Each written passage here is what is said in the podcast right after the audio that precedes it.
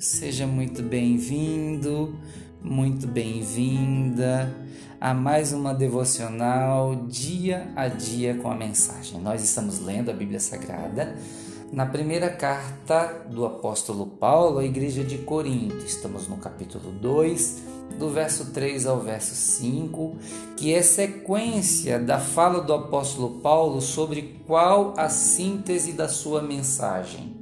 Jesus, o crucificado.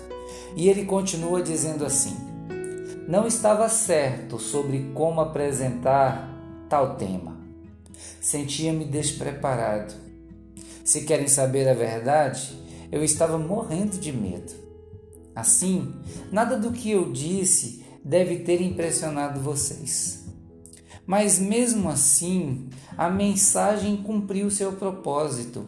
O Espírito e o poder de Deus fizeram isso, o que deixa claro que a vida de fé que vocês possuem é uma resposta ao poder de Deus, não ao resultado de técnicas de manipulação mental ou emocional.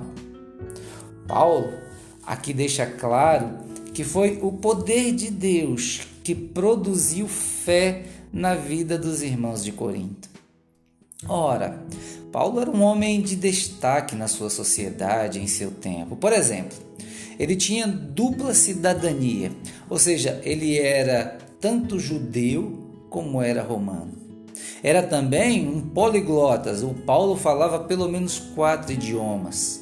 Ele estudou na universidade de um Raban. Raban é um título superior a Rabi. Pense, Jesus foi chamado de Rabi.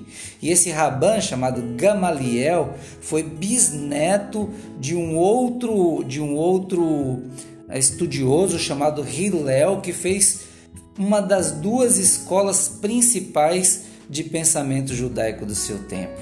E ainda assim, o Paulo reconheceu que os resultados da mensagem do evangelho não estavam na capacidade humana, mas sim num poder superior. Certa feita, Paulo tentou usar de todo o seu repertório, a sua retórica, dialética, o seu poder de persuasão, ah, numa conversa com um rei chamado Agripa. O resultado, o resultado foi decepcionante, porque aquele rei olhou para o Paulo e disse: Paulo, por pouco você conseguiu me persuadir a tornar-me um cristão. Mas não passou de um por pouco a mensagem do Evangelho já tem poder por si mesmo para alcançar corações.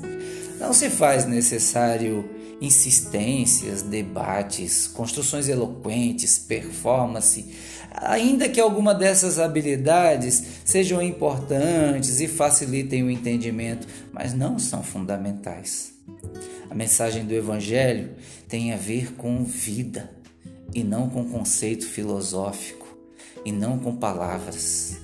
O Evangelho nada mais é que um convite por fé para um jeito Jesus de viver. Isso mesmo, um convite para um jeito Jesus de viver. De viver a vida. E não necessariamente para uma troca de religião. Trocar de religião é somente fazer proselitismo, nada mais que o Evangelho alcance o seu coração todos os dias. Esse Evangelho de poder, esse Evangelho de graça, o Evangelho de Jesus, o Evangelho do Cristo, o crucificado. Que esse Evangelho alcance você e te acompanhe num jeito Jesus de viver, desde hoje e até para a eternidade.